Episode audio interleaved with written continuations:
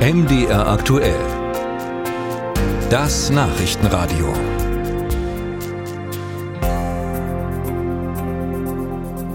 Ich weiß nicht, ob Sie schon mal auf einem Festival waren und ob Sie diesen Blues erlebt haben, wenn alles vorbei war, wenn Sie wieder zu Hause waren. Dieser Blues kommt auf jeden Fall nicht von ungefähr, denn Festivals bedeuten in aller Regel Ausnahmezustand, wenig Schlaf, bei manch einem relativ viel Alkohol. Viele Menschen in mitunter verrückten Klamotten, die schwitzen, die loslassen und das alles im besten Fall bei richtig guter Live-Musik. Das ist die Essenz von Festivals, die auch diesen Sommer überall in Deutschland stattfinden, was hoffentlich auch in Zukunft der Fall sein wird. Aber Seit Corona ist eben vieles anders. Die Festivalmacher haben es deutlich schwerer, die Tickets sind deutlich teurer und wie wird sich das alles entwickeln in den nächsten Jahren? André Seifert. Die Tickets sind schon fast ausverkauft, freut sich Philipp Helmers. Er ist Organisator des Sonne, Mond und Sterne Festivals an der thüringischen Bleilochtalsperre, das Mitte August sein 25. Jubiläum feiert.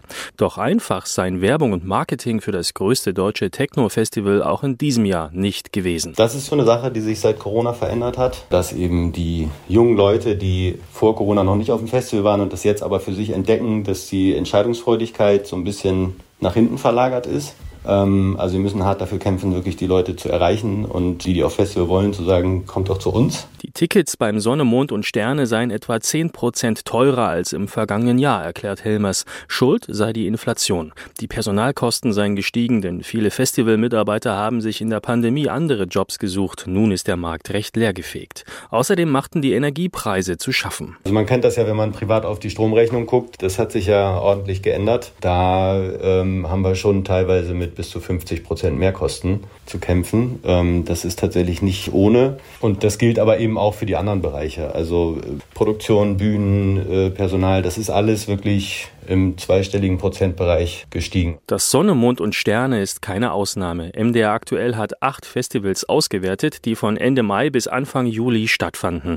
Das Ergebnis? Bei sieben von acht Festivals sind die Ticketpreise in diesem Jahr gestiegen, und zwar um bis zu 17 Prozent. Die höchsten Preise hatte das Rock am Ring mit 300 Euro für ein Wochenendticket. Die Veranstalter erklärten dies mit Preissteigerungen bei Personal und Logistik. Das wirkte sich auf die Besucherzahlen aus. Nur das Sputnik Spring Break konnte mehr Besucher verzeichnen. Beim Rock am Ring, Rock im Park und beim Hurricane gingen die Zahlen zurück. Beim Rock am Ring sogar um 22 Prozent. Zu den Festivals mit stabilen Zahlen gehören die drei in Ferropolis bei Gräfen Heinichen. Meld, Splash und Full Force. Marketingchef Tobias Zwiebel will deshalb nicht von Krise sprechen. Vor einem Jahr hat man auf jeden Fall noch gemerkt, dass die Besuchenden immer noch Angst vor den Auswirkungen von Corona als Krankheit hatten. Das hat man auf jeden Fall in diesem Jahr nicht mehr gemerkt. Aber man hat auch im letzten Jahr auch schon gemerkt, dass Kosten durch die ganze Corona-Pandemie auch gestiegen sind. Das haben wir auch in diesem Jahr immer noch sehr gemerkt. Und natürlich auch das Thema Energiekrise, Inflation, das merken wir in allen Bereichen. Bei uns, ähm, wenn wir mit Dienstleistenden zusammenarbeiten, sind die Preise teurer geworden. Es ist auf jeden Fall nicht einfacher geworden. Es ist nochmal anders geworden als zu Corona. Ich glaube, so kann man es ganz gut beschreiben. Über fehlende Künstlerinnen und Künstler können sich die Festival Festivalmacher jedoch nicht beklagen.